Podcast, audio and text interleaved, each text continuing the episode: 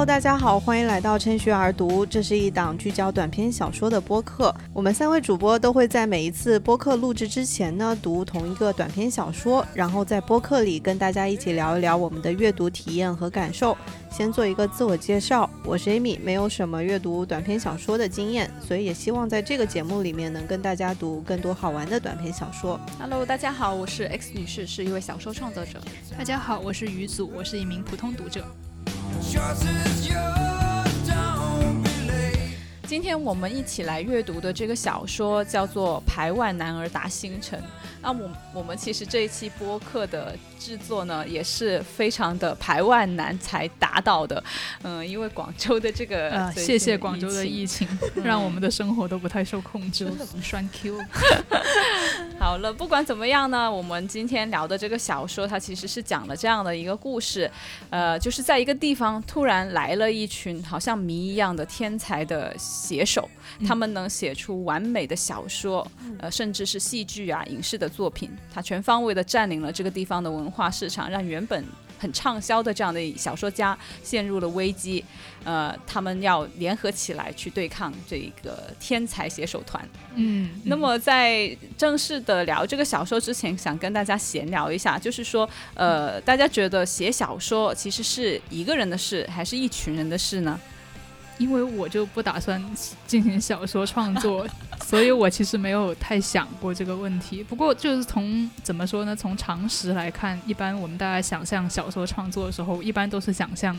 作家一个人坐在他的书桌前，然后死命写。我很喜欢的那个土耳其作家帕慕克，他就专门自己租了一间房间，他那个房间就是专门他用来写作的。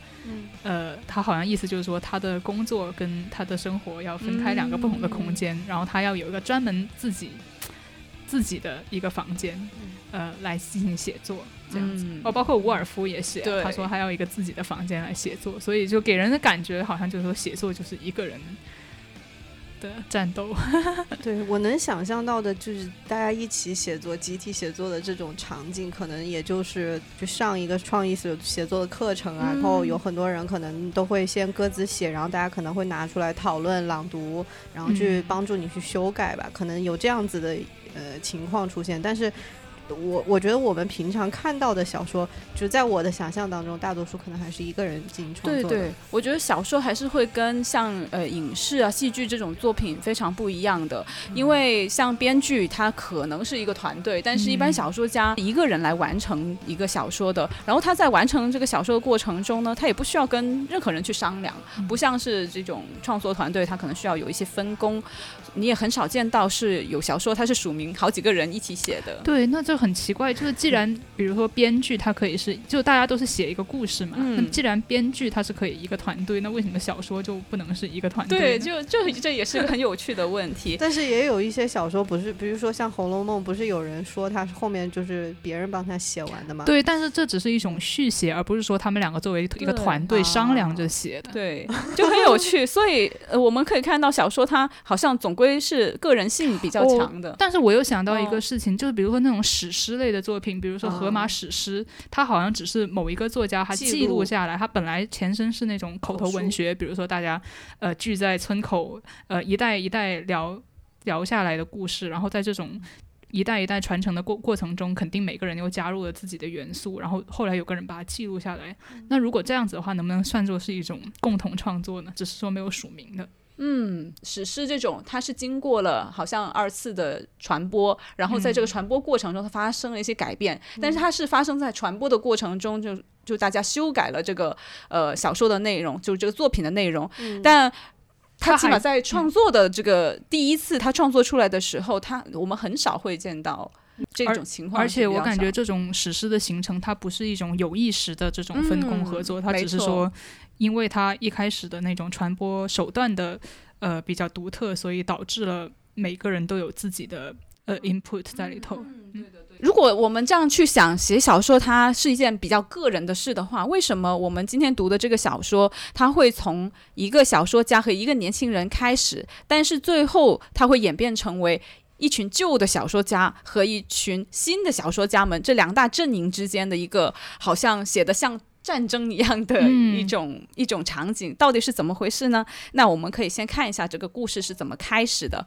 这篇小说它是选自《简短但完整的故事》这一本小说集。这本书是我在书店里面很随意的去翻，但是我翻到。读了之后，我读完一篇又读了下一篇的这样的一个小说，我觉得很有趣，而且读的时候我不停在笑。我不知道大家的读的感受跟我像不像？我不是，我主要是在想，因为波兰是前苏联的国家，然后我就感觉这篇小说里头有一些关于集体主义啊和个人主义之间的这种。探讨吧，我就在想会不会跟他的创作背景有关？不知道你有没有？有可能，因为我好像看到一些资料说，这个作家他写的东西政治性会比较强。嗯嗯，因为他刚好好像他的所所处的那个历史时期是波兰。就是政局比较动荡，对对，比较一个可能关键的一个时期吧。然后他可能有很多是讽刺当时的这种政局的这样的一些写法，所以我们也会在他的小说里面看到一些可能呃，你觉得可以去不同角度去解读他的一些地方，因为他写他的写法很像很预言式，对，嗯对，所以有点让我想起卡夫卡。呃，回到刚刚那个问题哈，这个小说的故事是怎么开始的呢？有一个小说家在一个面包店里面，然后遇到了一个年轻人，然后那个年轻人他就是留下了一张手稿，嗯嗯，这个小说家马上就去抢过来读了一下，然后发现是一个就是类似于梗概或者是那种开头这样子的，他就非常好奇，他就追追出门去，去想要去跟那个天才写作者就是呃认识。因为他一开始是抱着是想去呃帮助他支持他，就是好像像一个 sponsor 那样。对他觉得那个梗概写的特别好，很有天才的灵感灵光。对，很喜欢把那个作品完善，然后去支持这个年轻人。所以他后来就跑到一个店前面，就跟那个年轻人就是打上了招呼，还介绍了自己。啊，这样的一个开头是，我觉得我第第一次读这个开头是，我觉得好经典呢。一般情况，你看到这里，你就会以为这个年轻人他要成名了，对吧？他肯定是小说很关键的一个角色，对吧？他他既然是一个能写出这么优秀小说。的一个人，可是呢，读着读着他就偏不这么去发展，有一些不合情理的地方。对，嗯，大家可以有一点奇幻的感觉。嗯嗯，对，因为我觉得首首先他有些不合常理的地方在于呢，这个天才的年轻人他写了小说，他不不带走，就他都留在原地。比如说他吃完面包，那个小说他就留在了写在餐餐巾纸上，他就留在桌上了。然后这个人呢，他也不在。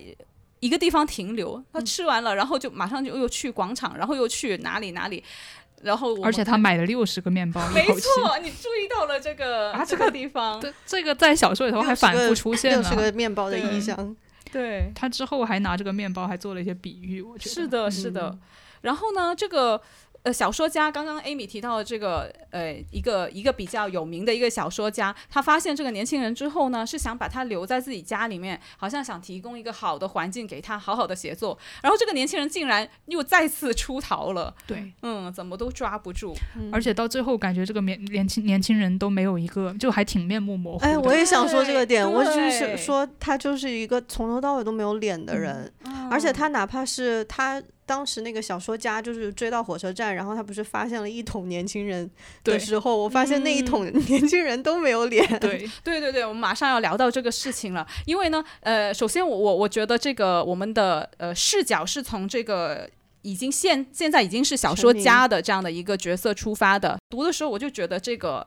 呃，小说家他还有挺多挺天真的地方的，比方说，就刚刚 Amy 提到，呃，小说家第一次遇到这个年轻人的时候，就认为他需要帮助，他需要督促，所以他怎么做？他还把人家二，对呀，他把人家锁在自己书房里面，他还特地把那个钥匙放在自己枕头下，就感觉太过分了吧？就就就就你读的时候你觉得啊，你你为什么凭什么认为他需要帮助？你看这人不就跑了吗？对，就有点一厢情愿的那个感觉。是的。小小说家对年轻人画饼，呃，就承诺他在他的可能关照之下呢，他就可以发光发亮啊，这样子的。但小那个年轻人对小说家的这种承诺是投去了冷漠和神秘的眼神，嗯，感觉他并不需要小说家以为他需要的东西。可能小说家他自己曾经呃在年轻的时候觉得很成名很难什么的，所以他就自动的觉得所有人都需要贵人的帮助吧。他还有一个地方我读，反正我读的时候我觉得很搞笑，就是在五十三页，小说家呃，就是发现年轻人已经逃走了嘛，他就他拿着这个只有小说家手稿这样一样东西，他心里面想的是呢，呃，如果他拿着这个无名天才的手稿给别人看，熟人们一定会以为是这个小说家自己写了一部杰作，然后编出了有一个无名。作者的对，就感觉好像有点自恋。对对，自我认同感非常高。我看的时候真的觉得好好笑哦。对 对对，我我当时其实我我读的时候对这个小说家的。天真或者一厢情愿，我没有特别注意到，我只是很自然的跟随他的视角。但是我注意到了一些，我觉得为什么作者要这样写的细节，就是他写这个小说家总是穿着一些异域 异域的服饰，中国真丝。对，然后还有什么保加利亚什么什么，就是反还有什么越南，就是他每次穿的衣服总是带有某一个国家和文化的这种烙印。但是我读了一下，感觉好像。可能也就是特地小说家特地放进，就是说这个作者特地放进去的细节，它没有什么更加隐身的含义。但是因为我自己就是觉得好像只是一些无关紧要的细节，他就这样子放进去了。但是反正这是我注意到的。除了这个之外呢，我们刚刚还提到一件事情，就是小说家他一开始以为天才就是这一个年轻人，但是原来不止。那么这这个这个地方，他发现呃他。呃，就我认为他天真的地方呢，就还在于当他看到这年轻人买了六十个面包，吃了一个，留着五十九个的时候，他还以为这个只是这个年轻天才的一个一个习惯。嗯，那其实这五十九个面包后来被印证是他为了带给他的同伴，嗯嗯而去的。那真正小说家见到这一群天才团的这样一个一幕，其实我觉得也挺让人印象深刻的。他是怎么发现的？你们还记得吗？好像是在一个运货的车厢里，就他首先他到了火车站，对，然后认定了他想找的这个人是没有离开火车站，一定在火车站的某个地方，然后他在火车站里头找啊找啊，突然他听到了沙沙沙的声音，就在经过某一个运货的车站的时候，而且他还特地比喻为，比如说像是什么蜜蜂的声音，自然的对。声音。总之就是一些很集体主义的，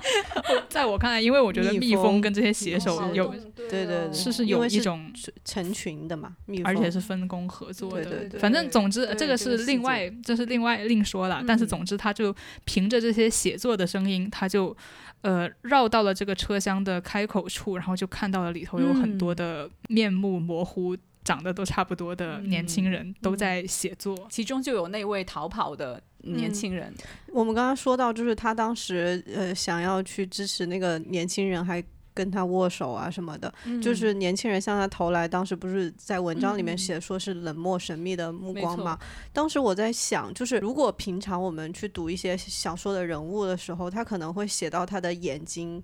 发发生一些，比如说翻白眼之类的表情啊这种的。但是就是这个冷漠神秘的目光，就让我觉得非常的空洞，然后感觉感觉他好像是一个。AI 机器人，我觉得他，我当时脑补的是他好像是一个那种鬼魂，他不是一个那种真是有实体、有肉体的那种人。对对对，我觉得整篇小说他对这群年轻写手的这种呃描述，都是一些呃特。就是像你所说，就是把他们往很空洞、没有灵魂、整齐划一和好像被一个更高的命令所被一个很神秘的力量所指使，没有任何自我意志的那种感觉很强烈。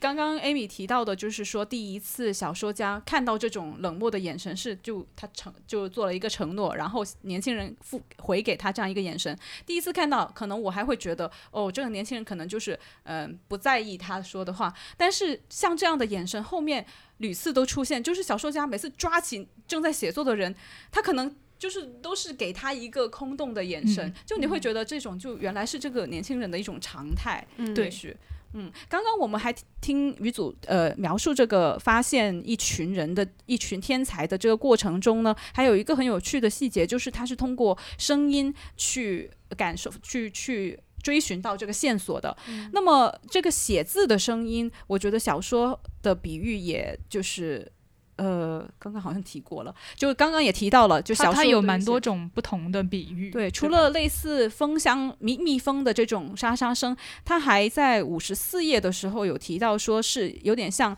小提琴在倾诉，像蚂蚁碾过草地。嗯，就我觉得，呃，他在这里引出的这种声音，对声音的关注，仿佛也是给小说的结尾有了一个铺垫，因为这个声音在小说的结尾，它好像又回到了这个故事里面来。嗯这个我们结尾可以再，我们可以再聊一下。好，嗯，那接下来我们可以看到的是呢，呃，小说家他其实呃在追逐年轻人的过程中呢，他其实也一下可能忘记了自己要做的工作，他是后来好像隔了一两天，他才想起来要去做工作。嗯但他为了做自己的工作的时候呢，他好像又模仿这个年轻人去到这个一开始遇见他的那那家店里面、去买面包吃。嗯，这一幕，嗯、我觉得也挺有趣的。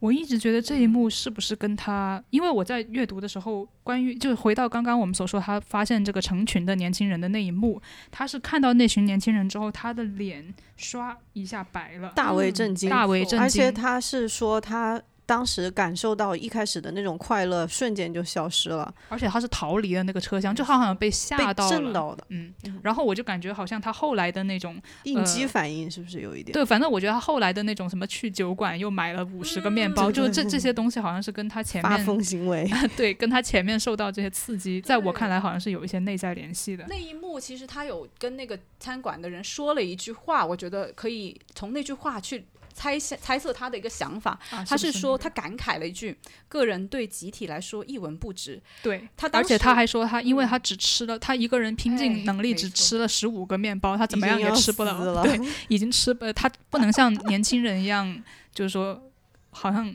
就感觉到那种能量的不同。就年轻人一买买六十个面包，但他自己呃把把买六十个面包，然后分给一个携手团吃，但他一个人个人的力量最多只能吃到十五个面包，然后他就由此感叹说啊，个人在集体面前呃一嗯文不值。但这也是我觉得他第二个天真的地方，因为他以为是自己一个人对抗这一群天才，但其实不是的。嗯，就即便是他跟当地的这些写作者们联手对抗这一群天才，其实他们也赢不了他，因为我们马上就会看到这个这一群天才携手对于他们整个创作团体来说的这种压倒性的影响是怎么样的呢？就是我觉得还是要就稍微理清楚这个故事的逻辑，就是说他当时发出了这个个体对于集体一文不值的感叹之后，嗯，感觉到好像城中其他的创作者可能也有类似的想法，因为这样子他们才被被占了，对，所以嗯他们才自自发的集结起来，好像就在讨论一个作战方针一样，就我们怎么样应对呃城中新出现的这个携手团。嗯他们后来的结论似乎就是我们要呃联合起来。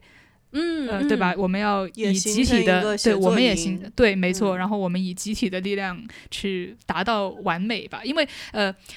文就小说里头是说，写手团创作出来的一切东西都是百分百的完美，然后嗯他们也想自己结成一个团，也接近这种完美。他就其实延续了这种。好像对年轻人的一种模仿吧，我感觉。对对对嗯，是的。呃，刚刚我想说的这种压倒性的影响，其实是想引出另外一个细节，就是这个天才团，他当时派了四个代表，运了一些小说到出版社。啊，是的，那那个时候，他运了六十公斤的嗯的东西，所以我觉得就这个分量是，就是很很惊人的，对对对对对，而且他们是以一种非常的像阅兵仪式一样的方式去把这个作品呈现给出版社的，因为他们是什么随着鼓点，对，有个仪式感，就是有几个人出来打鼓，然后有另外几个人捧着那个作品，嗯，非常对非常郑重的一个带着仪式，步伐这样进嗯去的。嗯，那我们看到，当这个问题它后来上升到了是两个阵营的层面的时候，其实我们还能看到这个小说家他还。呃，有一种奇怪的负罪困扰着，然后这个地方是不是鱼组觉得有一些疑问？对我无论如何嗯都不知道。为什么？呃，就是因为这个负罪感，它是出现在他们终于讨论了，就像我们刚刚所说的，嗯城里头原来的老作家们，他们组成了一个作战团团体，然后准备也像这个年轻写作团一样分工合作，呃，来产生伟大的作品。在这个时候，呃，就描写小说家内心突然出现了奇怪的负罪感，嗯嗯，然后我就一直没有明白它到底指的是什么？因为其实我我第一次读的时候，我觉得这里就是小说家可能觉得自己是一个始作俑者吧，因为他觉得是他挖掘到了那个天才写作对团，年轻人导致了后面这一呃，些。所以才会被别人发现。是这样吗？但是他们如果他们拿着最完美的作品去去渗透到各个文学出版领域的话，那其实任何人都会是的，所以我啊我才觉得这个是这个天 天真的小说家的一部分。哦他的一厢情愿的哎，一部分。没错，他总是觉得这个东西跟自己有关，或者自己很重要，在这件、啊。这个事件里面，我觉得就好像可以呼应到前面他的一些行为里面。那个时候他可能感觉自己还是身上还是扛了枪的那种感觉，就是他是为此要背责任、要去战斗的那种感觉。嗯，他可能因为这个负罪感，他有了一种责任感。对，但是小说后面针对他这种罪恶感，他又补充了一句说，很明显并不是什么行为证实了他的罪恶，而是它存在于作家内心，这里和那里无所无处不在。就是我就感觉这句话好像把一切都变得更加模糊了。就他写完对他写完这句话，我更加不知道他到底想表达什么。对对，或者我们也可以接着往下面去、嗯去聊一下。嗯，因为我们刚刚讲到了这两个阵营，就仿佛好像要斗争一样的。那他们之间的矛盾其实具体是在哪里？他们争的是什么东西呢？我觉得是文学作品的市场占有率，因为那嗯个天才写作团不是把所有的完完美作品都卖去给到出版社，所以基嗯本上他们的作品都没有办法，就是那些老的写作者，他们老作家们。他们都没有办法，就是卖自己的作品，也赚不到钱嘛。根归根到底，老作家的作品没有办法达到新作家作品的那种完美，嗯，所以他们就没有办法与之抗衡。嗯我感觉他们想达到的、追求的就是这种完美。嗯我觉得这个他们的矛盾的本质就是他们呃对于读者的占领，因为占有就是人总是想读好的小说，你总是会被好完美的东西呃完美的作品所吸引，所以当呃人们都在读这个天才团写的东西的时候，就没有人再去阅读原本的小说家写的东西了。所以在这样的一个情况下面，这一群旧的小说家他们前往到了一个森林的深处，建了一个防御的营地，困守了两个月。所以我在想的是，难道说写出好的小说，他就能够通过攫取别人的注意，然后控制到别人的心灵，然后掌握到社会的话语权，甚至连生存的空间也能挤占吗？就是可以挤占到别人的生存的空间吗？就小写小说有这么大的能量吗？在我 我我我觉得这个小说自己它的设定似乎就是这样子的。嗯，嗯，如果真的要去就是顺着他这个思路去想的话，其实他不仅要就是质量上要达到百分之百，他还要赶得上人家的速度。人家一次性就拿嗯六十公斤的但那个有可能是写了很久的哎结，果。我正想说，他为什么能写这么大的量？就是这个新的小说家们，因为他的组织方式就像兵营一样的，对他是分成了两组，然后轮流去进行这个写作的。甚至可以倒班，哎，对，倒班，你这个 我真的会形容真的是怎样？大家很久没有听到这个，很社畜的一个术语，倒班倒班，嗯，就很工业化的一种生产。大家都是流水线的工人哈。对，所以我才觉得它是跟所谓的蚂蚁啊、跟蜜蜂这种生产方嗯式是有相似之处的。然后文章中也出现了这种比喻。嗯，是的。那相比之下，这个旧的小说家们，他们即便组成了一个阵营，他们是怎么样去做的呢？嗯，他们有模仿新的小说家们，他们还为了很好的组织起来设了个指挥官，他们就以为可以集中资源。但对，实而且际上怎么样呢？怎么说呢？我就注意到他们在组织的过程中，大家都是充满着不同的意见的因为毕竟人是人嘛。就我感觉这个新人作家在我心目中已经变成了外星人的形象了，因为他们 小说里确实也对，因为他们他们已经失去了这种好像人应该有的基本的这种观念或者是意见。就没有人性了，其实对他们就是像流水线上的工人，一个人写一个字就把这小说给写出来了。但是嗯老作家们好像还是地球人的感觉，就地球人，你就算把他们强行搞到一个集体以后，他们还是有每个人还是有自己的小九九，然后每个人都有自己讨厌的人，有自己不想合作的人，然后有自己的呃喜欢和憎恨，所以他们永远没有办法达到那么完美的、嗯呃分工和合作吧？我觉得好像是这样。刚刚我们也聊到，就是这些天才的年轻人，他们之间的这种状态是很奇怪的。就小说对于年轻人的一个外表的描述，也是一开始也说他们是很虚弱的这种样子，除了眼神里面。可怕的冷漠和虚幻之外，就没有别的东西在他们眼睛里，给我的感觉就像他们身体被掏空了一样。对对对对对。那他们为什么？工具人。对啊，就像这样的人，他为什么能写出杰出的作品呢？对，其实关于对啊，我其实我就当时读这个小说的时候，我的一大疑虑就是因为小说里头他强调的就是说 AI 写作人，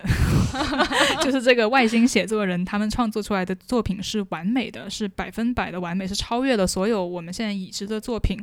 像艺术作品的好和坏不是很主观的事情吗？难道真的有一种完美可以超越所有人的对审美的分歧，而让所有人都心服口服吗？就我就觉得，好像你必须得接受这个小说它的这种设定。嗯，才行。但是我觉得现实中怎么说呢？就相超越了我这个人类的想象。我我想象不到什么作品是可以那么完美。其实我也是，我当时读的时候也有这种感觉。所以他这种写作的养分到底是来自哪里呢？如果我们回到这个小说里面的故事，其实他有讲到食物在他们身上的一个作用。艾米是不是也在这个地方也有看到？就是他在旧的小说家跟新的小说家身上，他这个食物好像是。是的，就是对于那些天才小说家，就是面包对于他们来讲，好像是一个巨型能量棒。就一旦吃了一颗面包之后，对整个人就是开始奋笔疾书，就像汽车的汽油。对对。然后，但是对于就是普通的普通的小说家，对于已成名的这些小说家，他们就是。就是吃面包，也就只是吃面包而已。而且当时他在那个酒吧里面，他不是吃了十五个面包嘛？当时他是有一种不安的情绪在的，因为他不是被他们就被那些天才小说家吓到或者震惊到怎么样的？但他有描写说，他吃了十五个面包，又喝了酒，就即便是这样，还是没有办法抚慰他心灵的那种感到不安的这种焦虑的情绪。他可能觉得自己吃的面包也可以突然，他以为以为是能量棒，对对对，以为是魔法面。包，对，这只是普通平平无奇。他还去了同一家店买了同样的面包。嗯，就天才小说家对于他们来讲，可能食物就是面包、牛奶这些东西，好像就是那种灵感膨胀剂一样。因为他一吃，好像他就能写得更好。对，就他们好像只需要这样东西，而不需要别的东西。包括他在小说家，就是年轻人在小说家的家里面吃了饭之后，他写的东西也得到了升华。小说家的判判断呢，是因为他得到了必要的卡路里和维生素的补充。但实际上就是在。就是从我们普通人的理解，就是如果一个小说家他要写出好的作品，他必然是受到了，比如说他的什么文化的这种敬仰啊，他的生活的体验呐，就各种各样的东西。对，就不只是物理的养料，还要精神的养料。但是在这篇小说里头，似乎这些都是可以忽略的，就完全不重要的。在这个呃天才的年轻写作者的团体里面，对于他们来说，我觉得不管是他吸取食食物，还是他写作，就仿佛。不是一个生理，完纯生理的一个生理反应的作作用，然后导致了他可以写。对，因为我觉得他在就是。一边逃跑的路上，他的一些举动，我都觉得他好像吃进去，他马上就要写，他马上就要就排泄，就给我一种很类似排泄的这样的一种感觉，所以我就觉得这种生理性还蛮强的，在他们的世界里面，写作这件事情仿佛就是一种排泄而已。其实我觉得把它比，就是用来用蚂蚁来比喻就好了，就是蚂蚁出生，你也不需要教它什么，它就会自动的参与到整个，嗯，就是说他们整个的。呃，蚁蚁群世界的一个分工里面，他们自动就知道自己要做什么，就是他这一辈子的使命就已经是既定了，写在 DNA 对写在 DNA 里头。那如果就是你是这样子考虑，就是如果这些年轻人可能他们就是像这样的蚂蚁人，进化到某一个物种了吧？感觉怎么突然觉得这篇有一点像那种我会在卫斯理系列里面读到的设定，就是倪匡的那些科幻作品，就有点像。就是对于这个年轻人的一个来路，他也没有给出一个比较确切的答案。我感觉这个可能不是小说的重点。那如果说食物不是重点，就是说光凭模仿他们去摄取食物，不能够让小说家写出。同样杰出的作品。嗯那还有是否还他还尝试了其他的一些可能呢？比如说，他跟这些旧的小说家们一起远离了尘嚣，嗯就到了一个森林的深处，然后与世隔绝，嗯好像也不太管用。然后分工合作也不管用。因为天才们分两组写作，他可以以彼此的作品好像作为一个养分，因为他会读另外一组嗯的作品，然后再继续写，彼此交换着阅读。但好像我们的主人公们也不太能够通过这种方式去战胜他们。他这种交换写作，好像必须假定的是所有人都写同样的，呃，怎么说？他们有同样的想法，然后写同样风格的作品，就是所有人的目标必须是很统一的，你才能够相互这样子，是的，是的，对吧？？就假假设说我是一个科幻作家，你是一个呃、嗯诗歌，我们又怎么样互相？就是说，互相写对方的作品呢？嗯，但是在现实中，其实你阅读不一样的东西，其实是可以刺激你有的灵感但是刺激灵感跟你立刻把它写出来，然后嗯。而且还可以互相这样子协作，确实。就是我就感觉写作对于我来说应该是不仅是私人，而且它是非常因人而异的，就是说没有两个人会写一模一样的作品，嗯。那么也没有人会能够完美的续写其其其他人的作品，就是好像《红楼梦》大家吵来吵去，嗯就是就因为他没有办法，总是觉得风格有点不嗯太一样什么的，就是好像你没有办法天衣无缝的去两个人合作一个作品，就有这种是的感觉。是的，所以这个这一群年轻人，他们形成的这种自给自足的这种系统。就还是给给我们这种好像天方夜谭就不可能的这样的一个一个感觉。故事里面这一群人就像是现实中小说家的一个假想敌。这篇小说把这个假想敌具化了，然后夸大来写，但故事的焦点其实还是面对着这些假想敌的这个小说家们，就位于位于现实世界中的小说家们，他们如何去做这种不可能的抗争。嗯，给我的感觉，其实我我是这样去理解的。他假设说一种能够达到完美的方法是这种分工合作，但是他也同时说了，我们人类不管怎么样努力都没有办法哎这样子。那好像预示就是说，你们人类不管去怎么努力都没有办法达到这种完美，这种完全的完美似乎又是不可取的。我总觉得小说是有这样的一种，包括他的小说标题为什么叫“嗯排外男儿达星辰”，我一直在想，因为这句谚语是一句拉丁的嗯。古谚语，我我我想，对，当当他第一次出现这句话的那个历史时期，应该人是不可能真的抵达那个星辰的，嗯。所以他这句话是否也是预示着他想要抵达的那个那个完美是完美不可能是不可能的？对，但是对小对这个是肯定小说是有有这个意思，对对对但是小说好像似乎也就我刚刚所说，就小乎、嗯。小说似乎也。在我看来，小说小说似乎也表达了我们人类的不完美，好像也是很可贵的。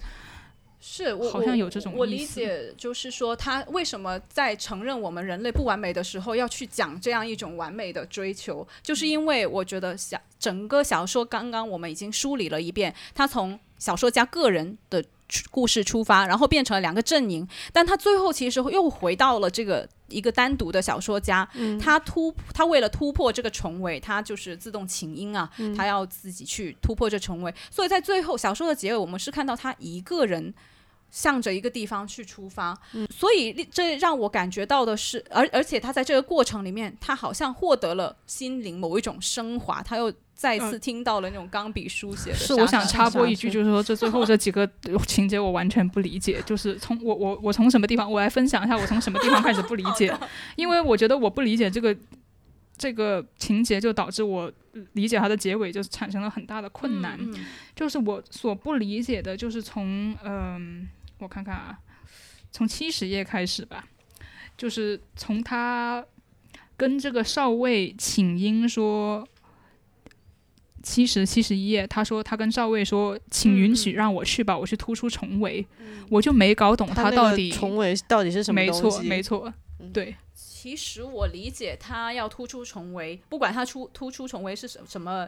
什么是指的是什么，他都必须靠写作来突出，对吧？对啊。他要写出好的作品，那这这就那但是为什么他决定要？因为他们之、嗯为什么他决定要一个人去突出重围呢？他们明明已经决定了要团体，因为之前的团体的合作没有用，他们已经苦守了一段时间，然后都没有办法去写出真正好的作品，那他可能就想回到就是一个人去抗争的这样的一个。那他这样子不就等于是打败了吗？怎么会变成突出重围呢？他这样子等于说是回到了以前的状态，就在我看来好像是一种，就是你试过了不行，那你又退回去了。是，但就他就搞得好像他要去冲锋一样，我就觉得好像嗯 是是不懂为什么这里又是我觉得他有点天真的地啊方，是吗但是呢，不理解的地方用天真盖。我觉得这个小说家在我的心里面的形象还是比较连贯的，就他都是有一种某种天真性。他这次突出重围，也许也是受刚刚我们讲到他这种负罪感。而带来的这种责任感，他认为自己有这个责任，但我觉得这恰恰是递给他力量的地方，因为在这个结尾，虽然你不知道他在干嘛，也不知道结果会怎么样，但是你就莫名的觉得有一种新的希望的感觉，就他的在描述里面，所以我就觉得，也许他在回到一个人这种抗争的路上啊，然后。呃，当他就是需要朝这个完美进发的呃前进的这样的路上，他又获得了新的能量。我的理解是嗯。这样子的，因为他前面就是在那个小小说家他突出重围之前，当时他们不是呃整个阵营里面是有不同的分工的嘛，然后他其实是已经加入到了那个坚嗯。兵之列，就是是在相当于在队队伍的最前面，想要去嗯、就是进攻的那一部分嘛，嗯嗯嗯嗯。然后他是负责扛钢笔的嘛，然后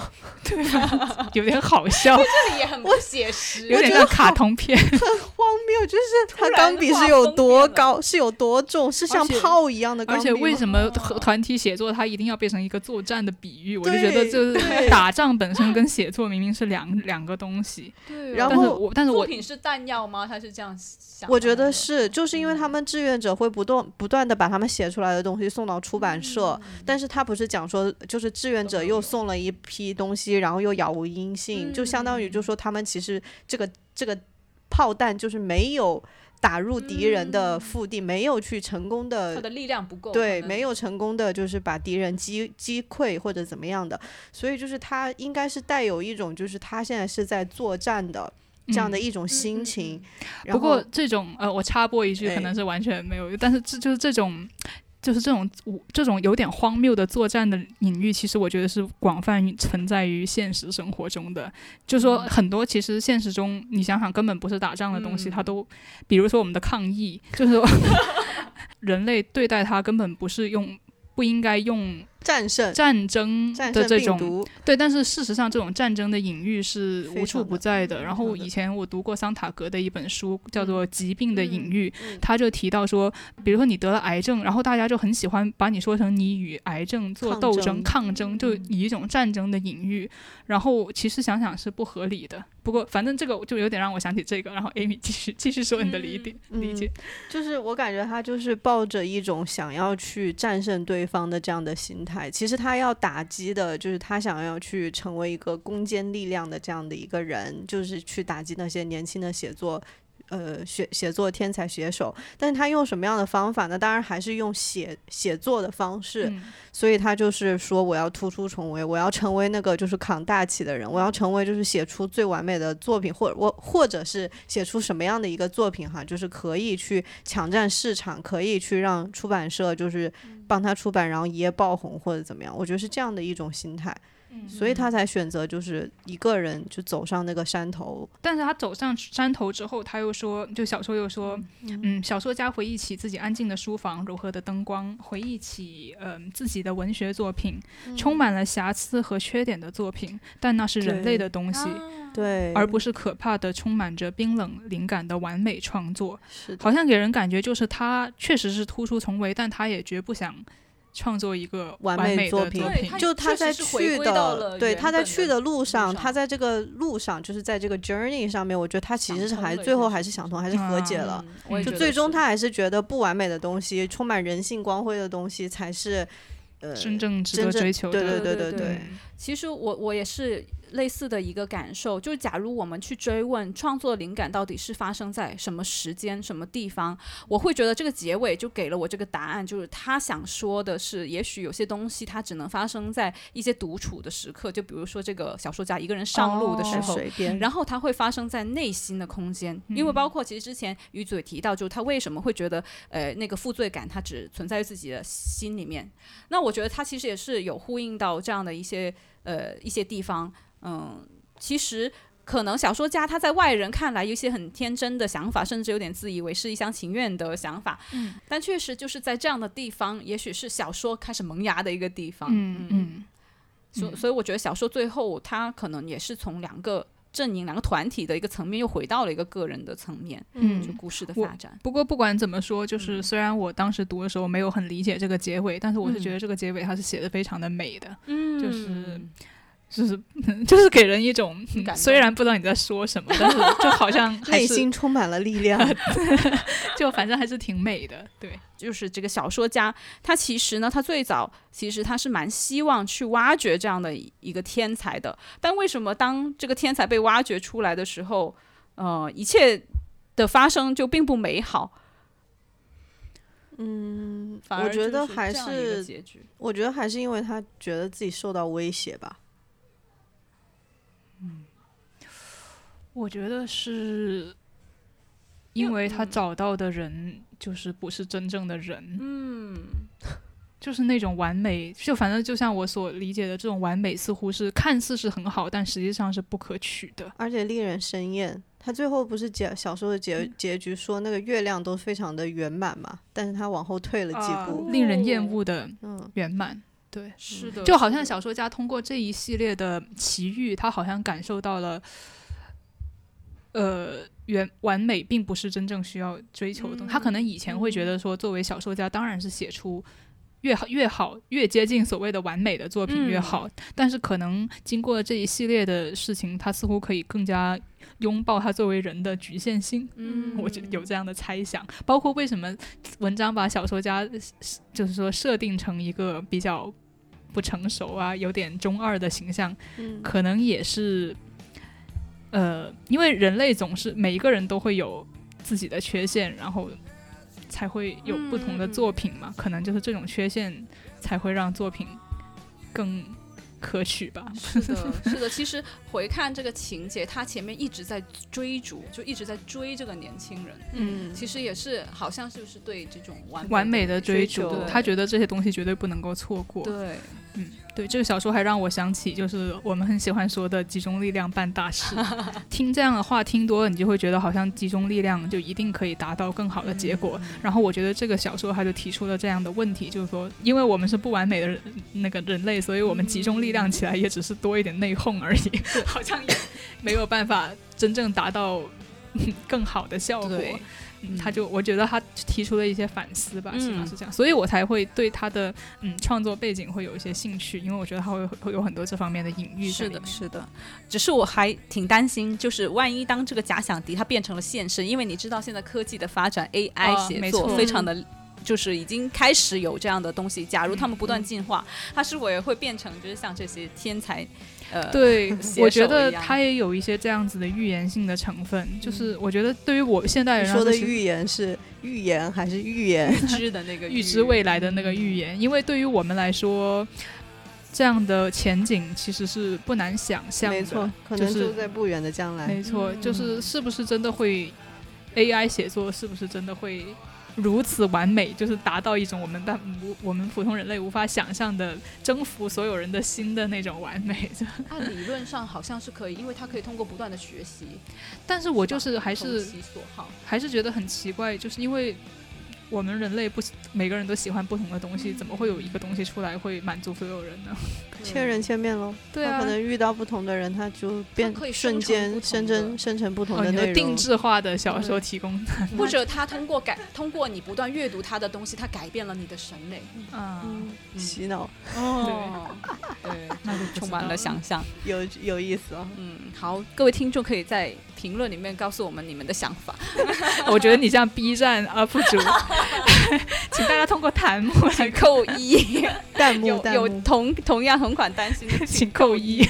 好的，那我们今天就聊到这里。呃可以可以下一篇我们会读什么呢？下个月我们读一篇，就是我们的听众推荐给我们的作品，它是智利作家本哈明·拉巴图特的短篇小说《当我们不再理解世界》。这篇小说我到现在还没有读过，所以也很期待跟大家一起读。好期待呀！好，那我们就下次再见喽，谢谢大家收听，拜拜拜